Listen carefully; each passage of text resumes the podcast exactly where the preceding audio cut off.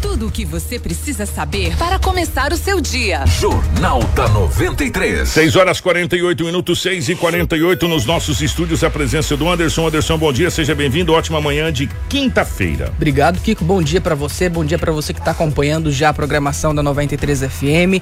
Aqui pela internet também. Dizer que nós estamos ao vivo já no YouTube, no Facebook, no Instagram. Para você acompanhar a nossa live, ver o estúdio aqui também, acompanhar as matérias, imagens, vídeos, né, que nós vamos mostrar hoje hoje.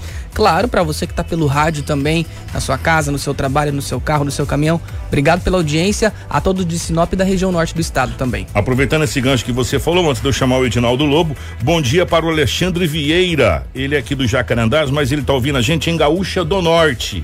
E ele mandou uma mensagem, detalhe, a rádio pega aqui muito bem e eu estou ouvindo vocês dentro do caminhão. Obrigado em nome do Alexandre Vieira, a todos os nossos amigos aí, da, os brutos da estrada, ouvindo a gente, ouvindo o nosso Jornal da 93. Edinaldo Lobo, bom dia, seja bem-vindo, ótima manhã de quinta-feira, meu querido. Bom dia, Kiko, grande abraço, bom dia, Anderson, bom dia, Marcelo ouvintes da 93 FM. Hoje é quinta-feira e aqui estamos mais uma vez para trazermos a notícia. Bom dia para o nosso querido Marcelo na direção de imagens aqui dos estúdios da 93 FM para a nossa live do Facebook, YouTube, enfim, para as nossas redes sociais. Para você que já está nos acompanhando aí, é o Marcelo que está gerando todas as imagens aqui, tá bom?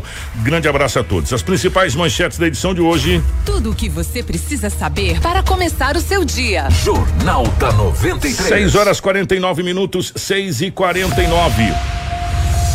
Maquiadora do caso Viúva Negra vai a júri popular no mês de novembro. Ponte de concreto na MT 222 que liga Sinop a Ipiranga do Norte é concluída. Empresa vencedora de licitação atrasa obras de pavimentação asfáltica no Alto da Glória. A PRF apreende 90 quilos de maconha escondida em bobina de fibra ótica. Quatro acidentes são registrados em poucas horas na BR-163 entre Lucas e Nova Mutum e um deles, duas carretas pegaram fogo. Pescadores e estabelecimentos devem declarar estoque de pescado até o dia 2. Primeiro Festival Drive-In começa hoje em Sinop com duas sessões de filmes. Com pouco mais de seis meses de pandemia, Mato Grosso já registrou mais de 117 mil casos da Covid e quase 98 mil pessoas já se recuperaram. E agora as principais informações da, pelo lado da polícia das últimas 24 horas com o Edinaldo Lobo. Tudo o que você precisa saber para começar o seu dia. Jornal da 93. 6 horas 50 minutos, 6 e 50 Lobão, definitivamente bom dia, seja bem-vindo.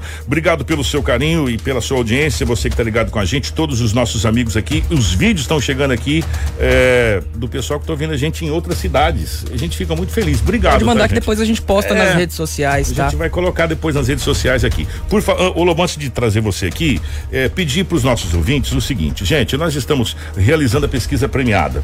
A pesquisa premiada é uma maneira que nós encontramos de você que está aí do outro lado nos ajudar a fazer a nossa programação. E também, viu, Lobo e o Anderson, é, tem uma das perguntas que é muito interessante para a gente saber como que você está enxergando esse atual momento que nós estamos atravessando com essa pandemia toda no mundo da, da questão do Covid-19. E nós achamos um jeito bem bacana de você poder participar. É muito simples. Você vai mandar para cá no nosso WhatsApp no 9 9693 0093 a palavra pesquisa. Só isso pesquisa. Você vai receber de volta aí um link aonde vai estar tá o site lá. Você vai clicar, você vai ser direcionado para o site da pesquisa e você vai preencher lá. É muito fácil, é só você ir marcando. Não tem nada que você não vai escrever nada. É muito rapidinho para você preencher, tá? Então manda a palavra pesquisa para o 9 9693 0093 e nos ajude aí a saber o que que você está é, é, pensando nesse atual momento e também é, o que que você quer na 93 FM para a gente melhorar ainda mais a nossa programação. A sua participação é muito importante, tá? Manda a palavra pesquisa para o 9 9693 0093 e nos ajude a responder e, e a entender o que você está pensando, tá? Participa da nossa pesquisa premiada. Além do que você ainda vai concorrer a um costelão, camisetas exclusivas da 93 FM, tá? Participa, vai aí também nas nossas redes sociais, na nossa página da internet, né, Facebook, Anderson? No né? Facebook. Tem o link lá também. Tem o link lá. Então Então, são todas as formas aqui para você poder encontrar. Então, participe, a sua participação é muito importante. É, é, é muito importante a gente saber o que você está pensando. Agora sim, Lobão, definitivamente bom dia. Como é que foram as últimas, as últimas horas pelo lado da nossa gloriosa polícia, meu querido? É um abraço definitivamente a toda a equipe. Foi movimentado, recuperação de automóveis, homicídio, apreensões de drogas, então foi que movimentado. foi calmo. as- ontem o leite dos lobinhos não foi hoje, né? Foi, foi complicado, né? Então tivemos aí Final algumas de semana chegando, né, Lobo? Final de semana chegando, teve homicídio em Sinop. Há muitos dias nós não registrávamos, ou a cidade de Sinop não registrava homicídio, mas a polícia, principalmente a Polícia Civil, trabalhou bastante ontem, entendeu? O Kiko ontem por volta das. Olha, a droga voltou, hein, rapaz? Ah, mas só que a polícia deu bote. Era por volta de 20 horas e 30 minutos. Às 20 horas e 30 minutos. A polícia civil, a polícia militar, fazendo rondas nos bairros da cidade, especificamente ali no bairro Maria Vidilina polícia com a viatura dando uma olhadinha, dando uma passada. De repente, um homem sentado em um banco em frente à residência. Ao avistar a viatura da polícia militar, o homem pegou um pacote e já evadiu-se do local. A polícia parou a viatura e abordou o homem. Com ele, né, aquele pacote que ele pegou, colocou no bolso, tinha 13 porções de uma substância análoga aparentando ser maconha. Os policiais perguntaram para ele se na casa tinha mais algo. Ele falou que não, aquela coisa toda. Ali com 13 porções, né? Já no bolso, imagina só. Aí a polícia foi até a residência dele. No quintal estava enterrado mais 17 porções de substância análoga aparentando ser pasta base de cocaína. Foi encontrado também cinco munições de calibre 22. Você vê enterrado na casa, cara. O cara tinha enterrado no quintal. Ele falou, não, estava prontinha para venda. Essas enterradas eram uma substância análoga aparentando ser pasta base de cocaína. O que, estava, o que estava no bolso era análogo à maconha. Ele foi conduzido para a delegacia municipal. Preso, porte de entorpecente e também porte de munição. Posse de munição, porque não portava as munições, estava na residência. Ele disse à polícia que vendia aquelas trouxinhas de substância aparentando ser maconha por 50 reais. Ele falou, não, é cinquentinha, né? Pô, tinha 17, hein, rapaz, da, da grana, hein, cara? Cada uma era E- 50? Cada uma era 50, que era grande, no pedaço bem, bem grande. Porque a pasta base é mais cara do que a maconha. A maconha é mais barata, pelo menos eles falam, né? É bem mais barato. Toda a pasta base de cocaína é bem mais cara. Ele vendia 50, ele tinha 17, estava enterrado no quintal. O homem foi preso e é jovem, ele tem 19 anos de idade. Ficou uns bons dias atrás das grades, porque na casa tinha munição, Tinha mais entorpecente. mais entorpecente, Por no aí quin- vai. No quintal, elas estavam prontas, enroladinhas, prontas para a venda e posteriormente e posteriormente o consumo. O jovem de 19 anos de idade vai para a cadeia, ou seja, para a penitenciária Ferrugem. Não é fácil não, é complicado. E um homicídio em Sinop, hein? Que isso? Há dias nós não E, e aí registramos. a gente falava, né, que graças a Deus o crime contra a vida não estava acontecendo em Sinop e tal, mas infelizmente dessa vez não é bem isso. Parece que aconteceu, um, um- parece não, aconteceu um homicídio na cidade de Sinop. Exatamente. Lembra que eu falei ontem, essa calmaria ela vai acabar. Não deu outra, parece que ela tem uma boca. Nossa. Era por volta de zero hora e cinco minutos. Zero hora e cinco minutos. Já pertencia cinco minutos quinta-feira. A polícia militar recebeu uma informação. Que no bairro Santa Rita, na rua Alfredo Lenz, tinha um homem esfaqueado, agonizando em frente à casa de uma pessoa. Os policiais foram com a viatura imediatamente. Chegando lá, o homem estava mesmo, esfaqueado. O vizinho dele disse à polícia, tanto para a polícia militar também para a polícia civil, que estava dormindo já por volta de zero hora e cinco minutos. Ouviu um barulho. Um barulho, grito e bateram no portão dele. O vizinho levantou para ver o que estava acontecendo. Por que, que alguém estava gritando E batendo no e portão. batendo, barrando no portão? Ele não viu mais ninguém a não ser um homem caído ao solo. Quando ele olhou, era o vizinho dele, um homem de 37 anos de idade. Estava agonizando. Ele acionou a, P- a, a PM já tinha sido acionada e também os bombeiros. Quando os bombeiros chegaram, o homem não tinha mais sinais vitais. Que coisa, hein? Exatamente. Aí ele foi acionado a presença da Polícia Civil e o IML. O corpo está no Instituto Médico Legal. O homem morava aparentemente sozinho, foi o que disse o vizinho. Não, não, ele mora aí, sempre foi umas pessoas aí que não sabem quem que é. O homem tinha várias perfurações no pescoço. Ixi. No pescoço.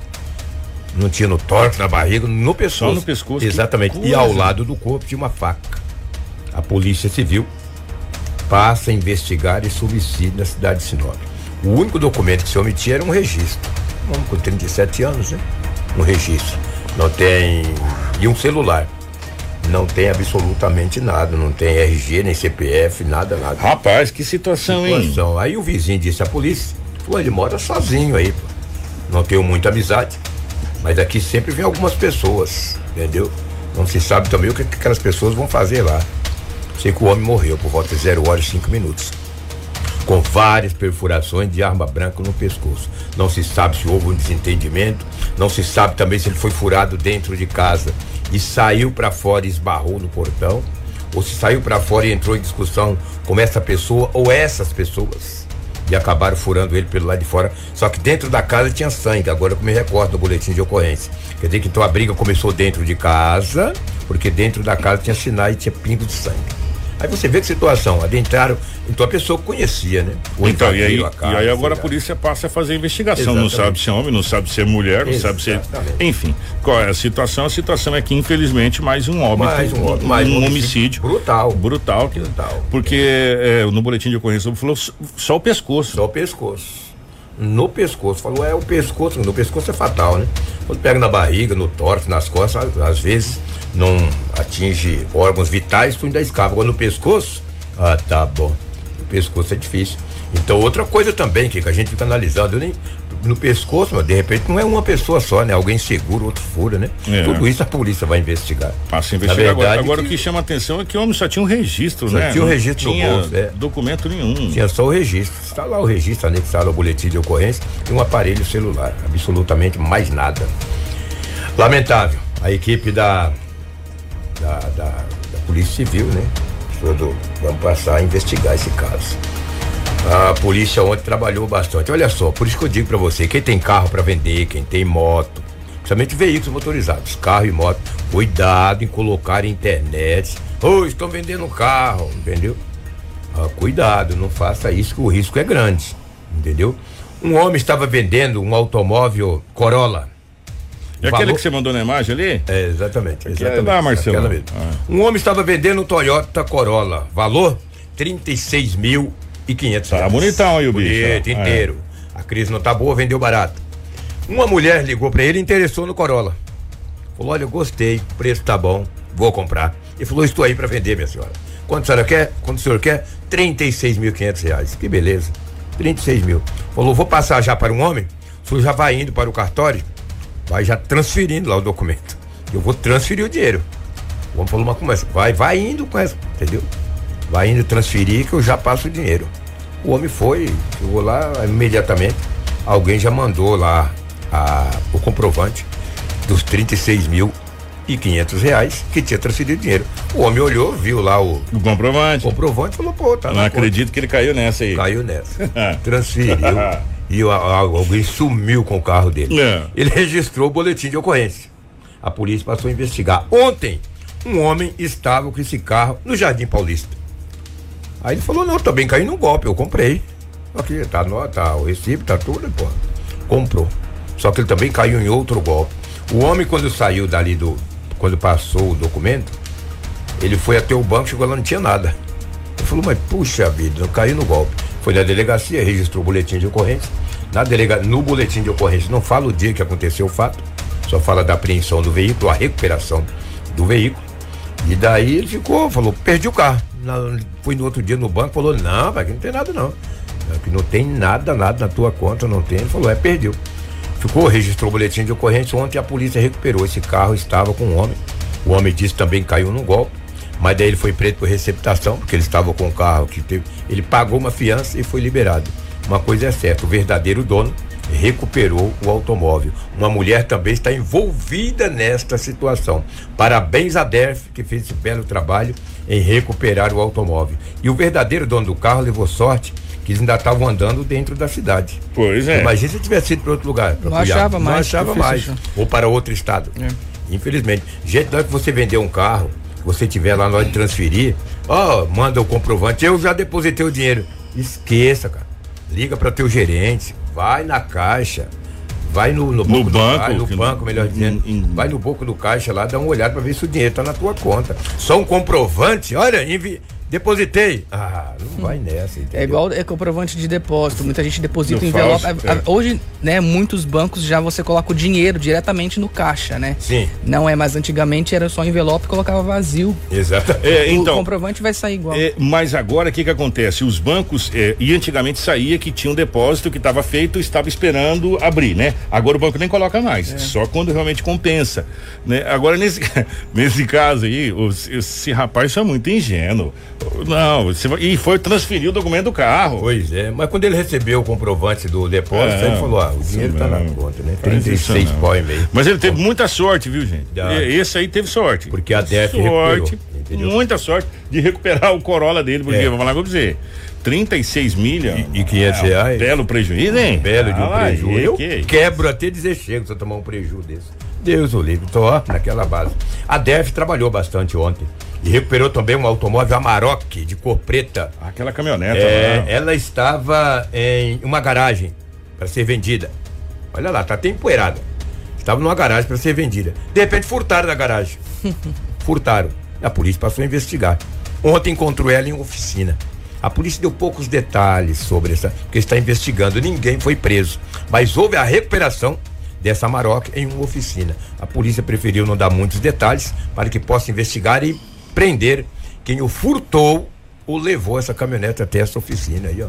Olha, toda empoeirada, uma Maroc nova. Nova. Estava em uma. A Maroc é um carro novo, né? Não faz muito tempo que está aí em circulação no Brasil, entendeu?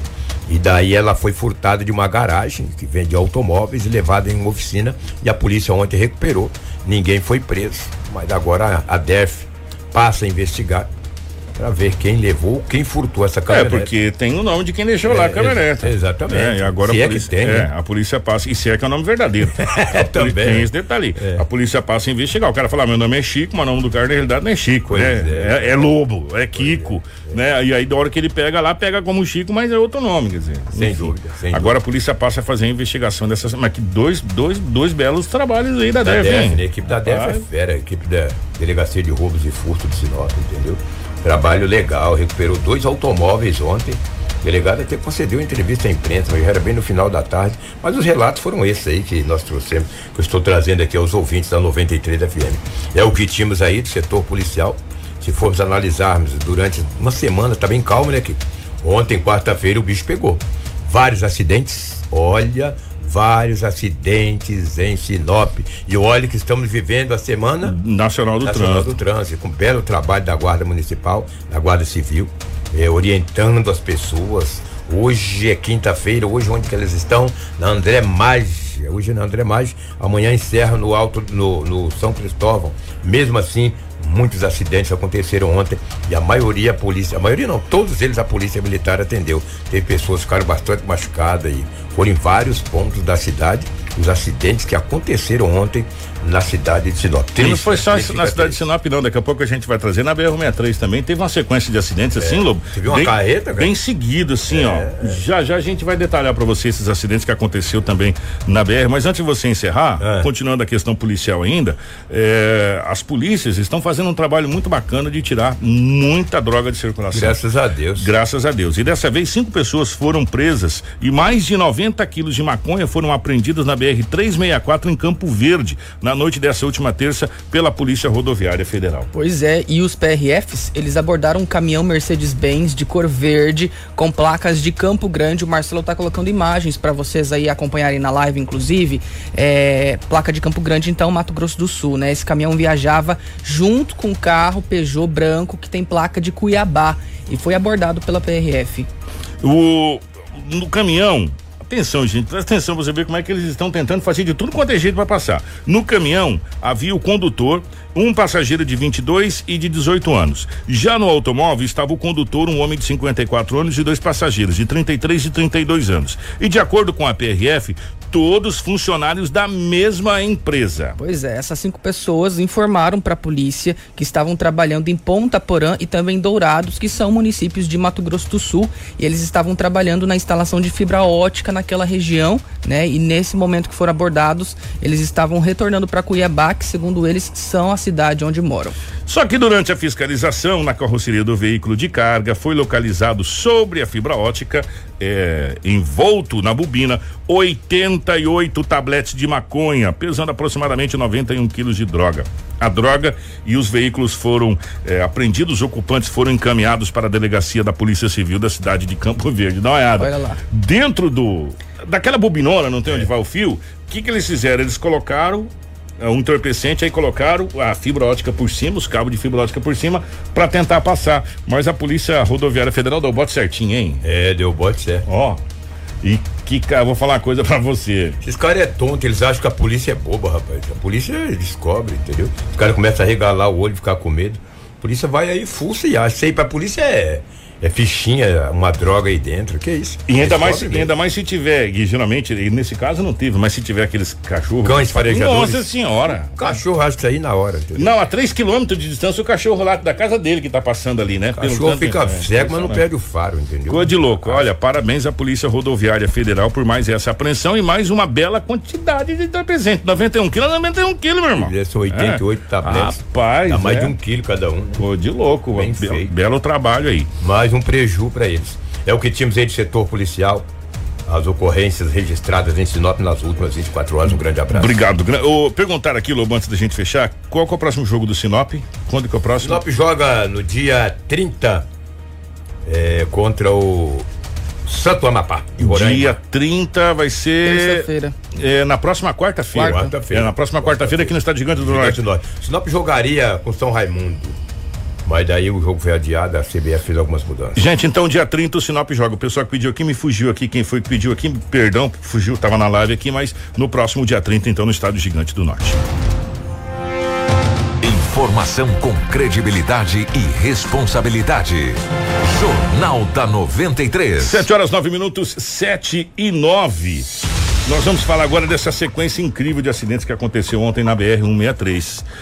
Quatro acidentes foram registrados na manhã de ontem no trecho entre Lucas do Rio Verde e Nova Mutum, Nova Mutum e Lucas do Rio Verde. Que os caminhoneiros, é, alguns caminhoneiros falaram que aquele trecho ali é considerado trecho da morte, porque nunca viu acontecer tanto acidente na BR-163 como acontece nesse trecho ali da BR-163 entre Lucas do Rio Verde e a cidade de Nova Mutum. Isso mesmo. O Marcelo colocou umas fotos aí, inclusive em um desses acidentes, duas carretas, sendo que uma delas da marca Volvo é, e que estava carregada com calcário, né, acabou colidindo com uma outra carreta e as duas pegaram fogo. O Corpo de Bombeiros de Nova Mutum foi acionado para controlar as chamas. Um dos motoristas ficou preso nas ferragens, entretanto, foi resgatado pela equipe da concessionária Rota do Oeste. Pois é, esse foi o primeiro acidente o mais grave considerado, né? Devido à questão do fogo ter pego aí nesses dois veículos. Já o segundo acidente envolveu uma caminhonete Hilux de cor prata. Ocorreu a cerca de 3 quilômetros de onde esse acidente com as carretas aconteceu.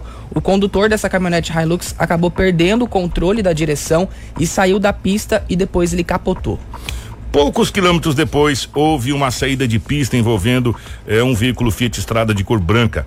O condutor do veículo seguia sentido Lucas do Rio Verde quando perdeu o controle da direção após o veículo deslizar e sair da pista eh, e o mesmo ficou ferido. Pois é, soldado Pudo do Corpo de Bombeiros lá de Nova Mutum, ele fala sobre esses acidentes, né, sobre a- o acidente das carretas, sobre essa caminhonete que capotou também na pista, e ele fala aí sobre os cuidados que os motoristas devem ter né, nesse momento em que a fumaça ainda atrapalha muito a visibilidade por conta das queimadas aqui em todo o estado de Mato Grosso e também como a gente já teve algumas chuvas, né, aqui na região, em todo o estado também já choveu e a partir de agora começa então algumas chuvas mais esporádicas e as pistas elas ficam mais escorregadias por conta da água, né?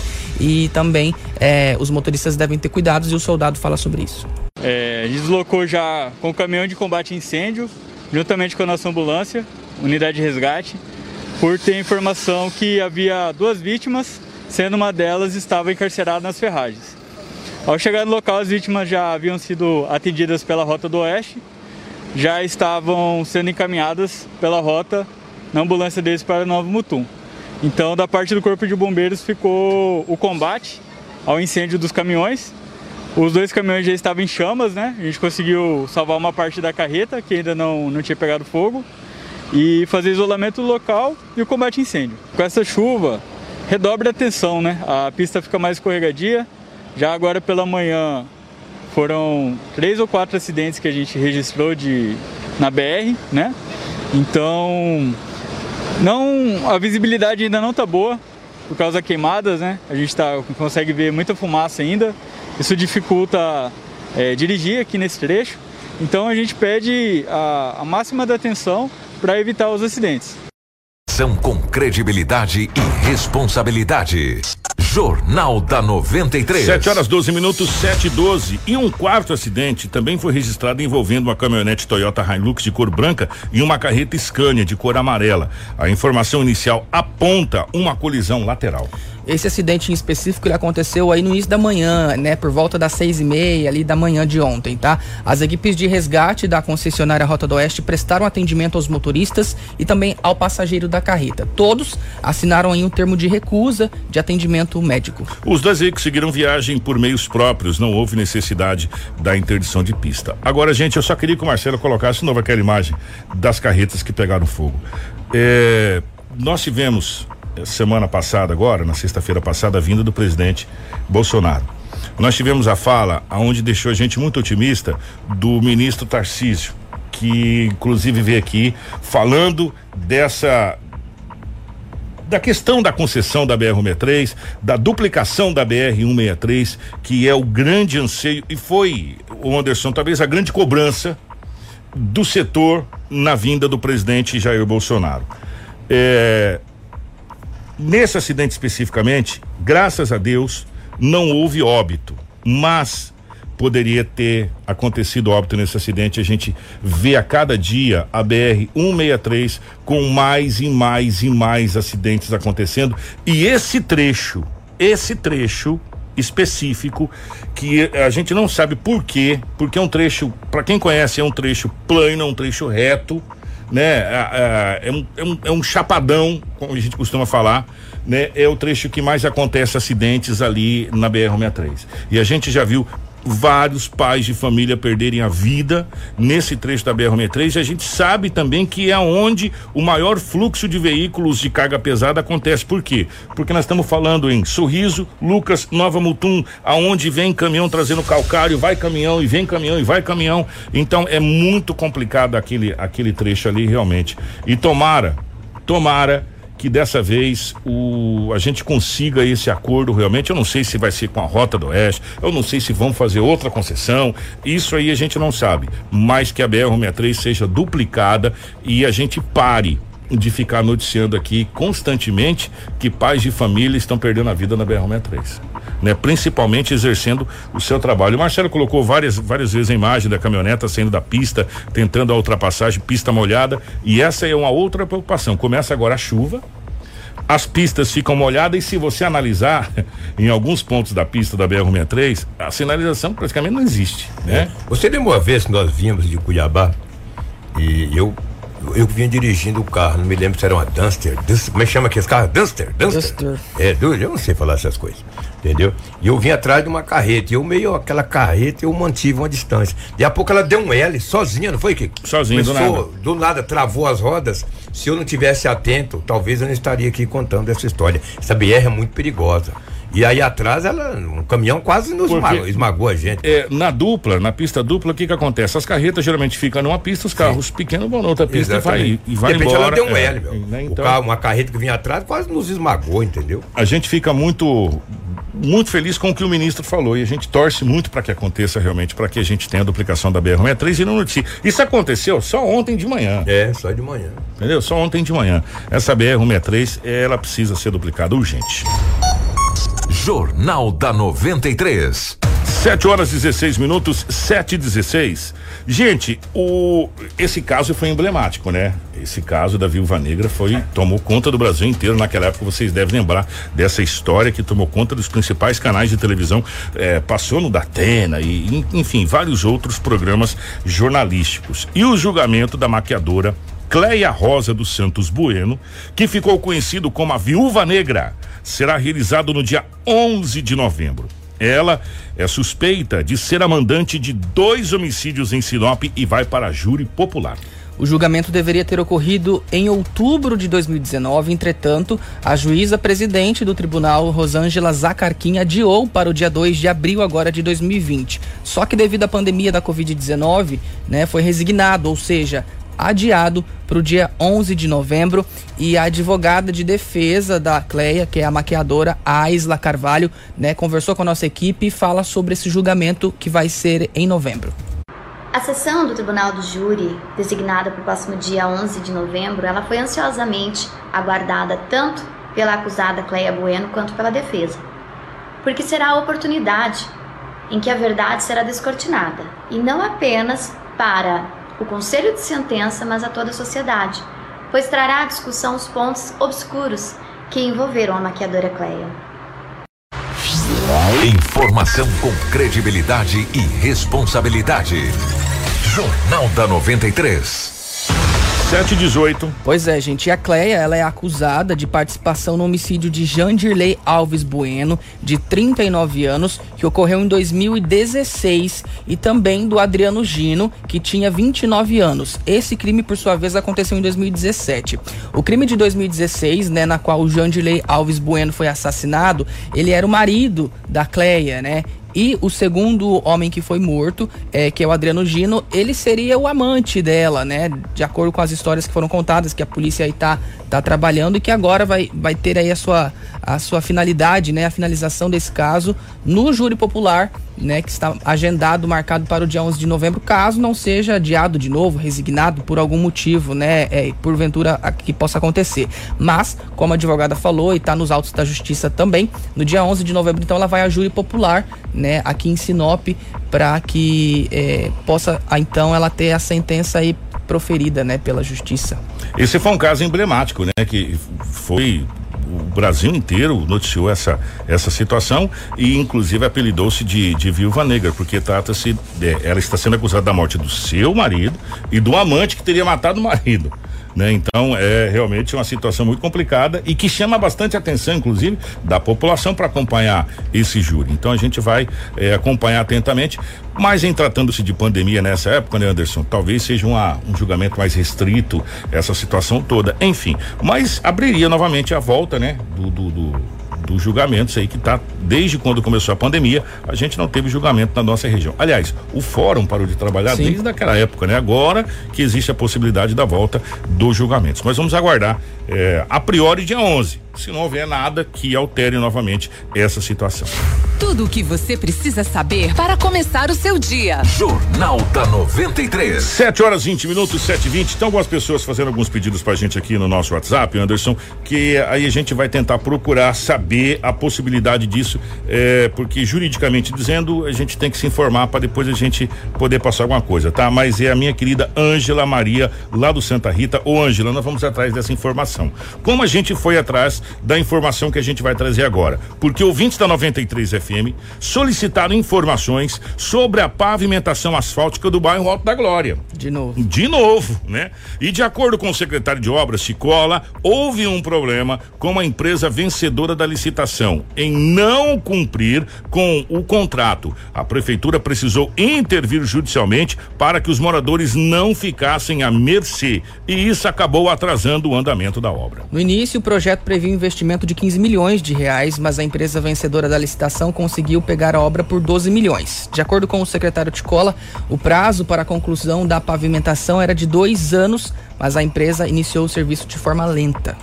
Essa empresa é uma empresa detentora de um contrato, né? De, na época que o valor era 15 milhões, ela ganhou por 12 milhões de reais. Uma obra que tinha aí é, praticamente dois anos para ser concluída, era o prazo da obra. Nós demos a ordem de serviço para a empresa e a empresa iniciou de forma lenta, né, não rendia o serviço, não tinha maquinário e aí, devido a todas essas dificuldades, a prefeitura, juntamente com a Secretaria de Obra e a prefeita Rosana Martinelli, resolveu tomar umas decisões. decisões depois de muito falado com esse, essa empresa, com o dono da empresa, várias reuniões, mas mesmo assim não evoluía a obra. Então nós achamos por bem é, fazer com que recidisse o contrato dessa empresa.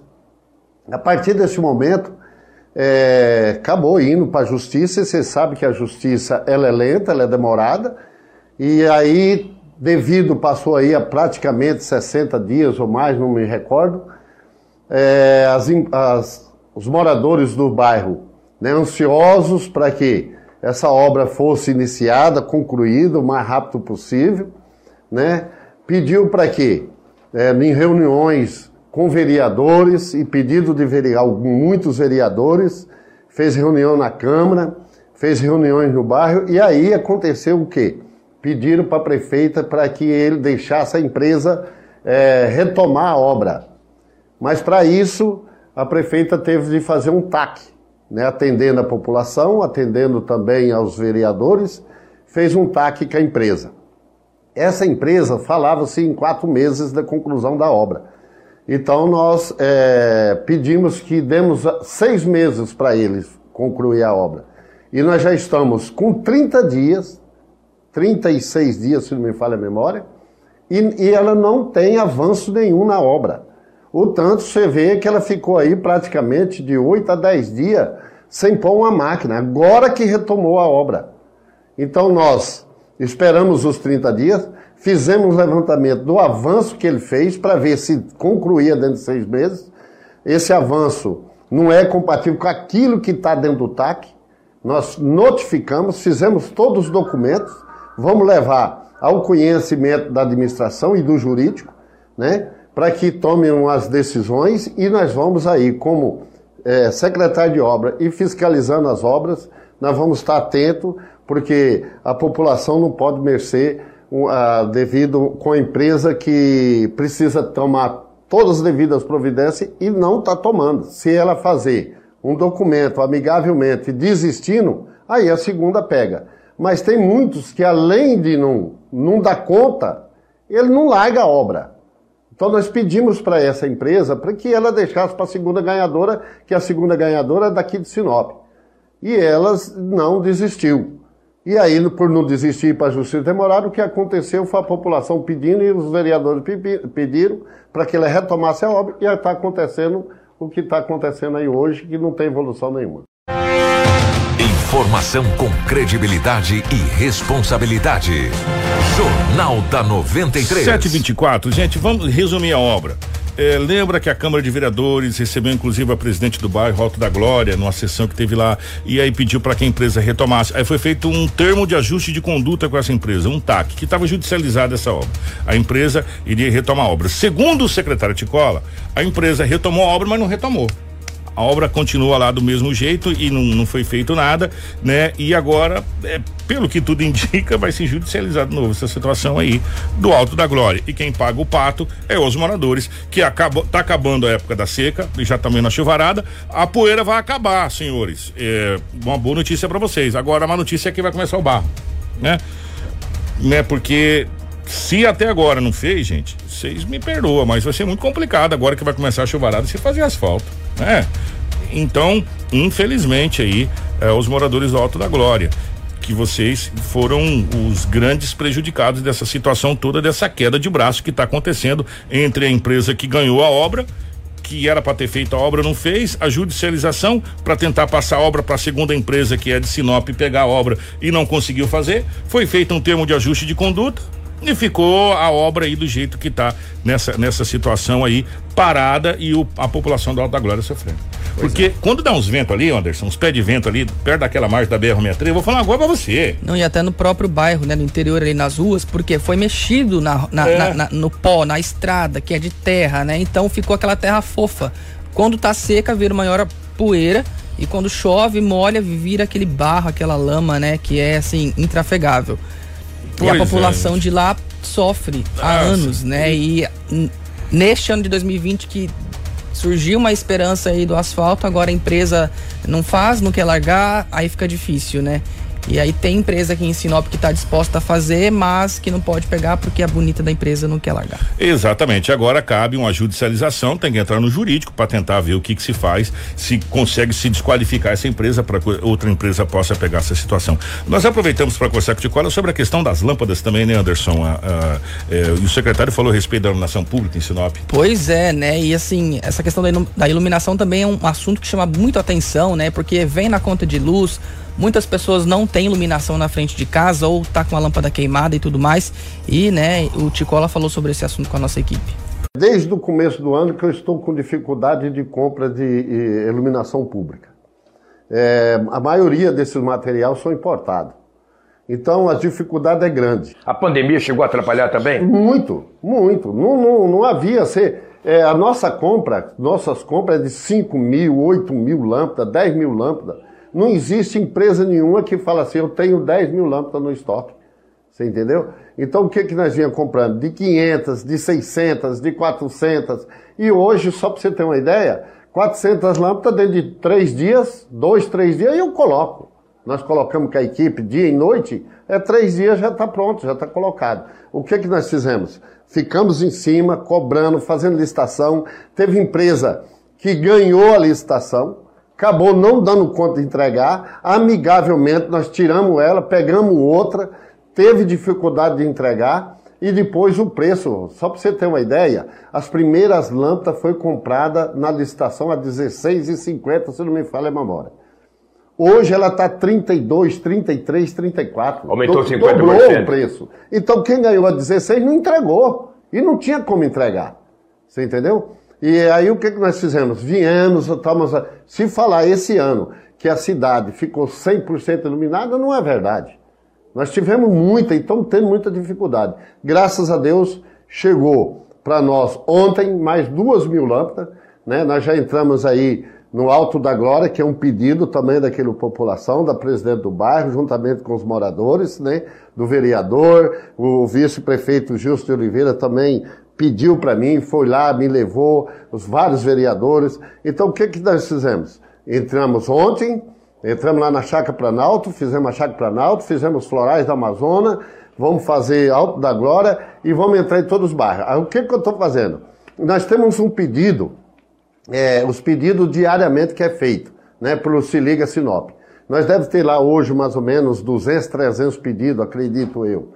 Esses 200, 300 pedidos, nós temos uma equipe que está fazendo de manhã e a outra equipe, as mais duas equipes, à noite. Eu acredito, dentro daí de uns 20, 30 dias, nós estamos aí com 70%, 80% da iluminação resolvida em Sinop. Hoje, o que, que acontece? Quando você pega um bairro que eles entregam o bairro, eles precisavam fazer uma reforma aí, não é com lâmpada de LED, né? Ela é a vapor, ela é, é lâmpada mais simples.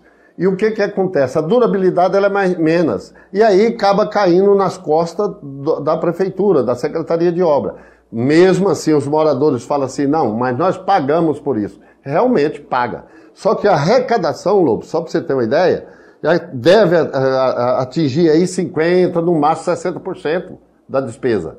Os outros 40%, acredito eu, quem deve dar a maior informação disso aí é o, é o setor de finanças, mas eu acredito que ficaria 40% aí, no mínimo, para a prefeitura arcar com esse valor. Mas pode chegar, às vezes, num valor ideal, correto, que precisa fazer uma adequação tanto nesses valores e voltar a ser lâmpada de LED em toda a cidade. Por quê? Porque o gasto dela é menos atinge aí 40% de uma iluminada comum. Tudo o que você precisa saber para começar o seu dia. Jornal da 93. 7 horas 30 minutos, 7 e 30 Tá aí o secretário Ticola falando a respeito das situações. É, o que deixa a gente, é, quando a gente conversa com o Ticola, é a honestidade do Ticola, de falar, ó, não tá, não veio, não tem, não podemos, ou podemos, é, enfim. Então a, a, questão da iluminação pública chegou duas mil lâmpadas está sendo colocadas aí nos locais mais prioritários. Antes da gente falar do drive-in, o, o, o Anderson a nossa querida Angela Maria tinha pedido a respeito do concurso. Gente, é verdade que vai ter concurso público da prefeitura. É, parece que o pessoal tava falando que viu no Facebook. O Anderson entrou no Facebook da prefeitura e sim foi lançado o edital para a questão do, do concurso em vários segmentos, né, Anderson? Sim, inclusive já foi lançado o edital há alguns dias. É só acessar, assim, é, o, o, site da prefeitura, sinop.mt.gov.br, lá vai ter um banner, né, que você vai clicar edital concurso público 001 barra de 2020. É só você clicar que ele vai abrir o edital, né, diretamente aí para você. São é, cargos aí, né, para os cargos de agente de saúde é, agente de serviço de saúde, auxiliar de coordenação pedagógica, auxiliar técnico de esportes, bibliotecário, tá? Tem vaga também para engenheiro, engenheiro eletricista, médico clínico geral, médico é, procurador jurídico, professor licenciado em pedagogia, técnico é, administrativo educacional, técnico em desenvolvimento infantil e terapeuta ocupacional, tá? Lá tem o edital já com a, a, a carga horária, com os salários também, né? O número de vagas vagas que, que foram disponibilizadas nesse concurso público. As informações todas estão lá, né? Quem fazer a inscrição, eles vão estar encaminhando o local de prova, a data também nos e-mails dos candidatos. Então, sim, né, foi lançado o edital para o concurso público, é só acessar o site da prefeitura sinop.mt.gov.br. Muito bem, então acessa lá e lá você tem todos os detalhes aí da questão dos cargos, enfim, todas todas as informações necessárias a respeito dessa questão do concurso, tá bom? 7 horas 33 minutos. Gente, é, Sinop terá a partir de hoje o primeiro festival Drive-In realizado pela pelo Centro Universitário Unifacip. O evento vai até sábado, onde as pessoas poderão escolher é, um entre três filmes para assistir, sem nenhum custo. Isso será possível através de um cadastro que está acontecendo no site da própria instituição. Exatamente. Para participar, a Unifacip pede a colaboração de um, kip, de um quilo de alimento não perecível que será destinado às instituições de caridade aqui de Sinop, tá? A programação estará disponível aí, né, em, em, nesses três dias. Serão duas sessões por dia é, hoje e amanhã, sexta-feira, e três sessões no sábado, tá? É importante que você entre no site da Unifacip para fazer é, o agendamento e o check-in. Lá no local foram demarcados os locais onde os carros ficarão, tá? Vai ter aí. É, uma, uma barraca aí, barracas, né, na verdade, com alimentos que serão vendidos lá, uma praça de alimentação. Eu conversei com o Gervásio é, Júnior, ele que é presidente do evento, né, e conversou com a nossa equipe para falar sobre toda essa organização e como que vai funcionar esse primeiro festival drive-in aqui em Sinop. Nós da Unifacip, nesse momento tão ímpar da vida em sociedade, nós pensamos em executar um evento que pudesse levar segurança e conforto para a sociedade sinopense. E é claro, mais legal que totalmente gratuito, né?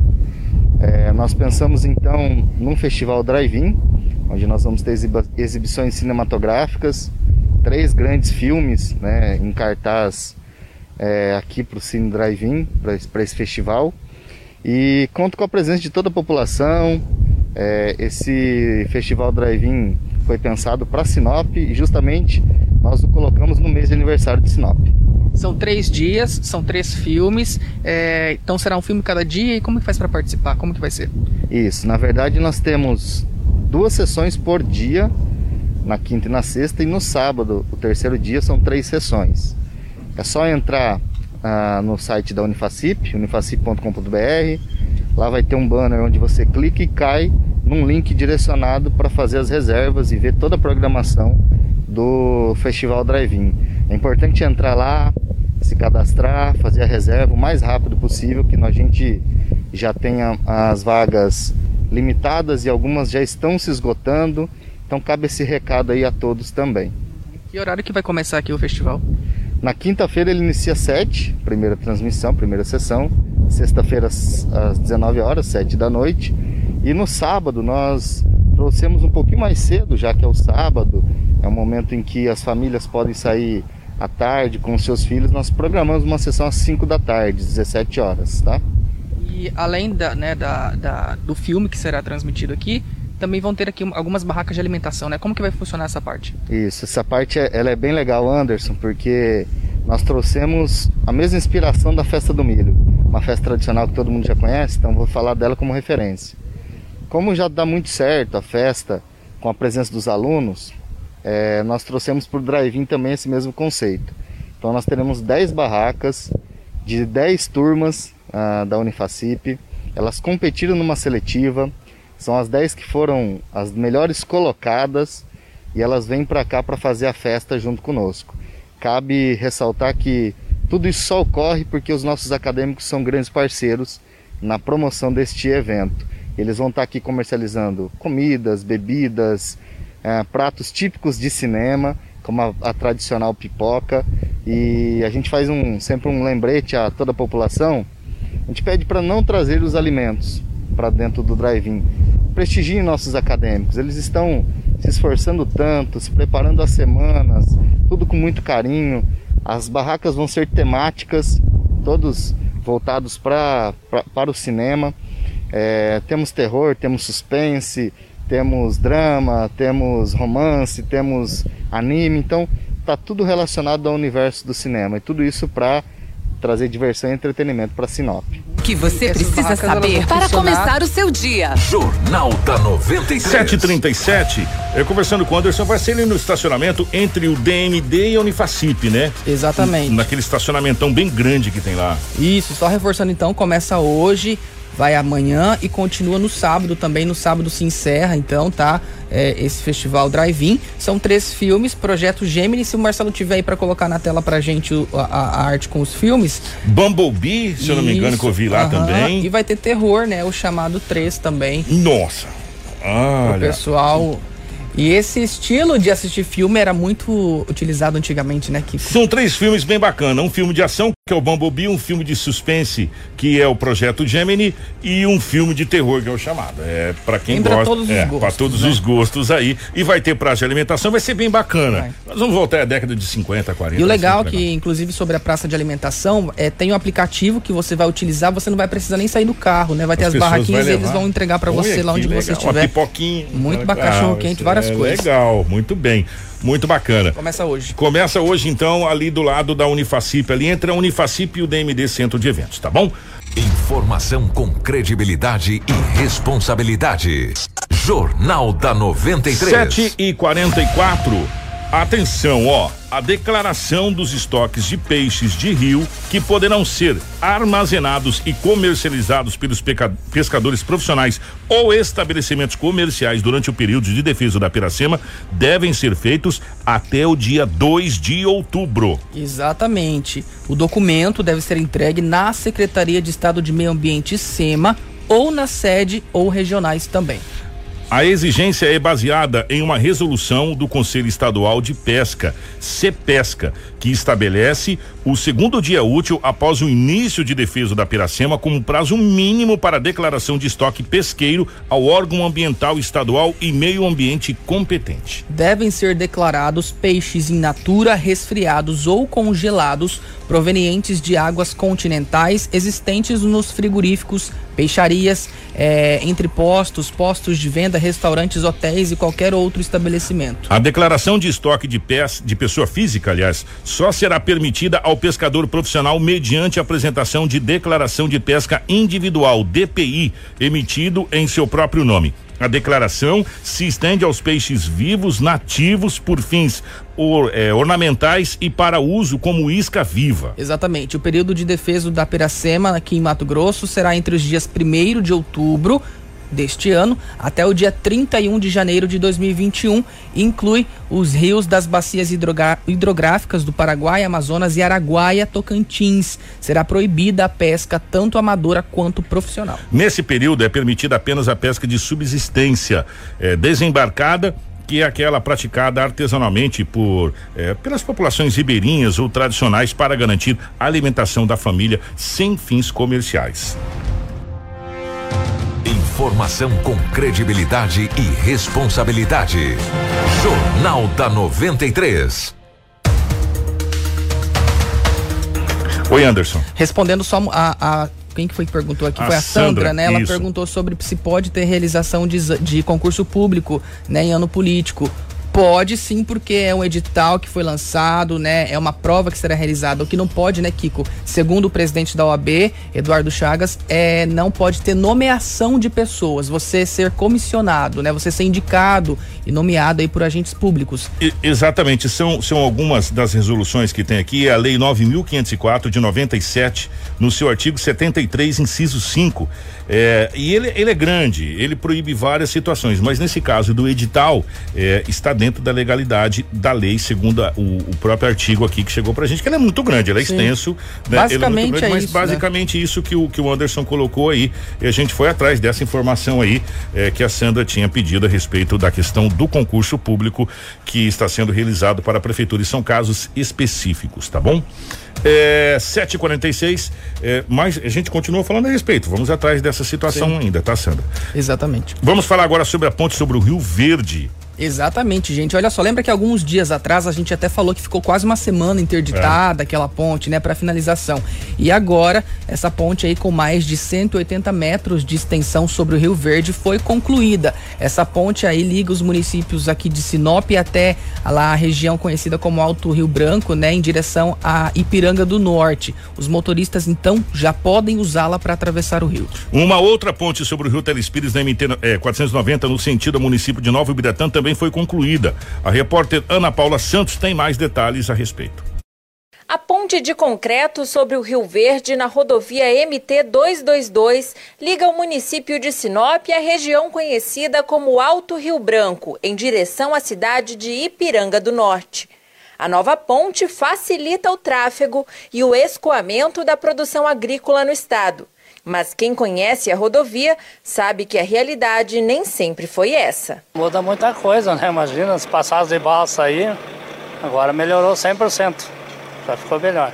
Com 181 metros de extensão, a ponte teve um investimento de aproximadamente 9 milhões de reais, que refletem em economia de tempo e dinheiro para os motoristas. Economia no caminhão, manutenção do caminhão, é, melhorei para tudo, né?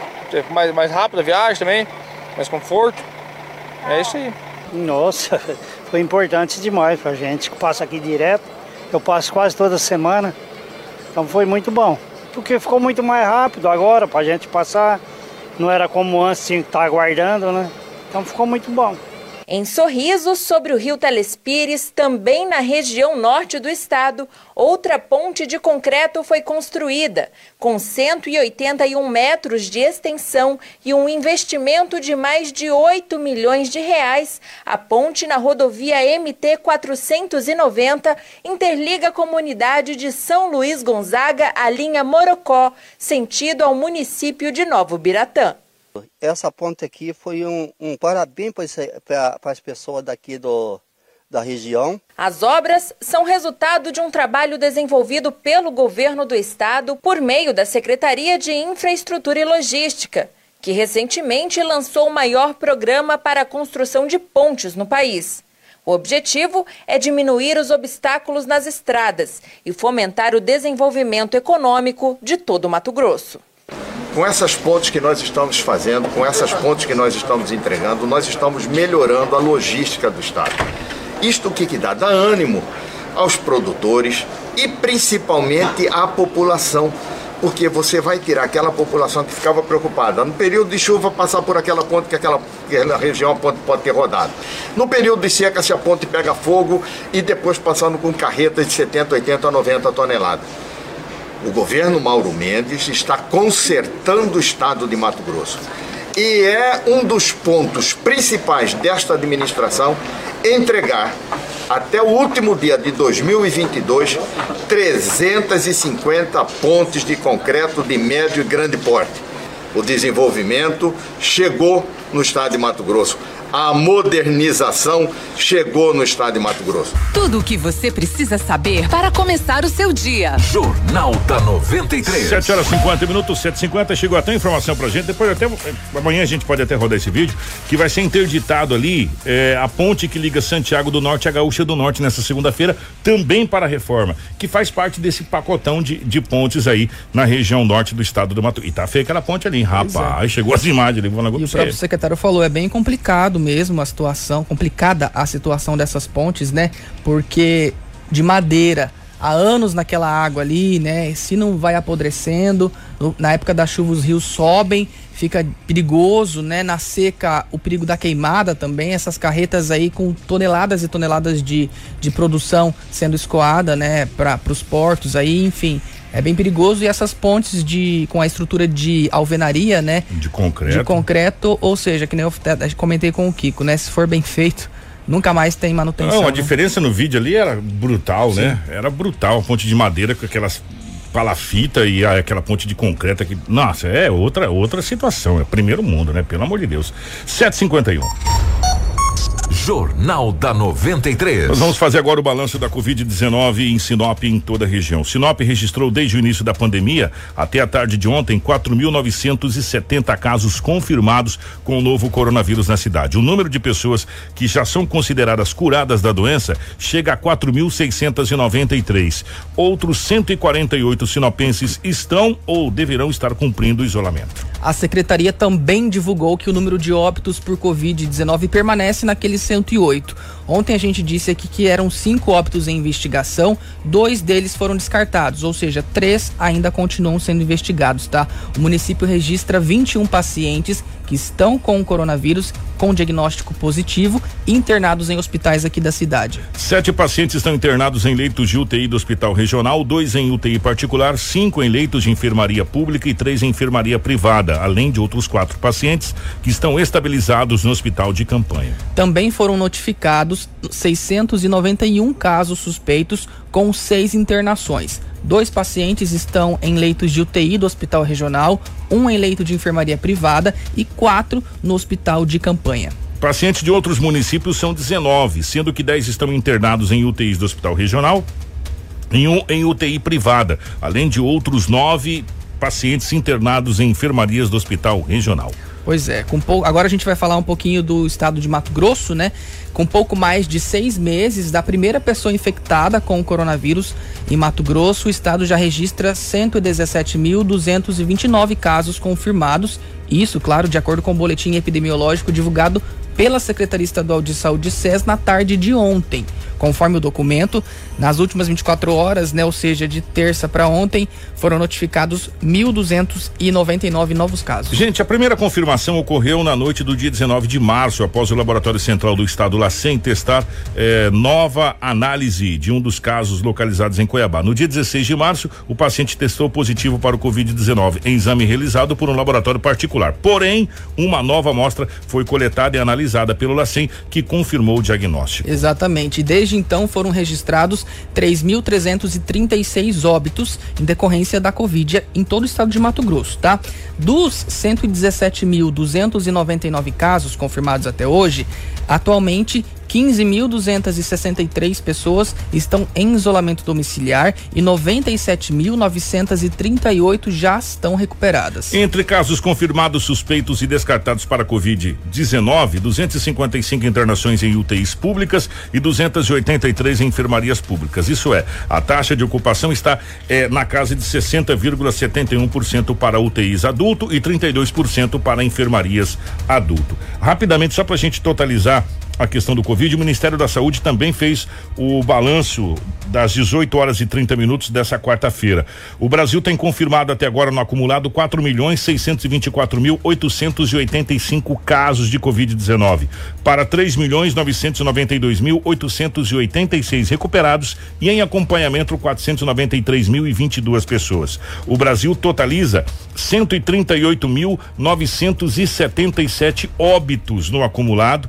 Eh, ontem, nas últimas 24 horas, eh, infelizmente, morreram 869 pessoas no Brasil. Esses os dados atualizados do Ministério da Saúde. Também ontem, às 18 horas e 30 minutos, horário de Brasília. 7h55, nós vamos embora. O Jornal da 93 fica por aqui. Um grande abraço, Anderson. Obrigado, agradecer a galera toda aí que acompanhou a nossa programação, acompanhou pela live também, mandar um abraço pro Valdecir de Matupá, que estava acompanhando. Grande abraço. Mandou na live. Agradecer também ao Cícero de Feliz Natal, Ricardo de Feliz Natal também está acompanhando aqui pela live. Vocês de todos os outros municípios, obrigado pela audiência. Santa Carmen, Vera, é, é Marcelândia, Cláudia, enfim, de todos os municípios aqui do Nortão, tá? Como o Kiko disse, a gente volta amanhã, 6h45, sexta-feira, com mais informações para vocês durante todo o dia. Podem acessar o nosso site, rádio93fm.com.br. Uma ótima quinta e até amanhã. E aos amigos da nossa live aqui do Facebook que mudou saudações gremistas, é, muito obrigado pela audiência. Marcelo, muito obrigado na geração de imagens ao vivo dos estúdios da 93 FM.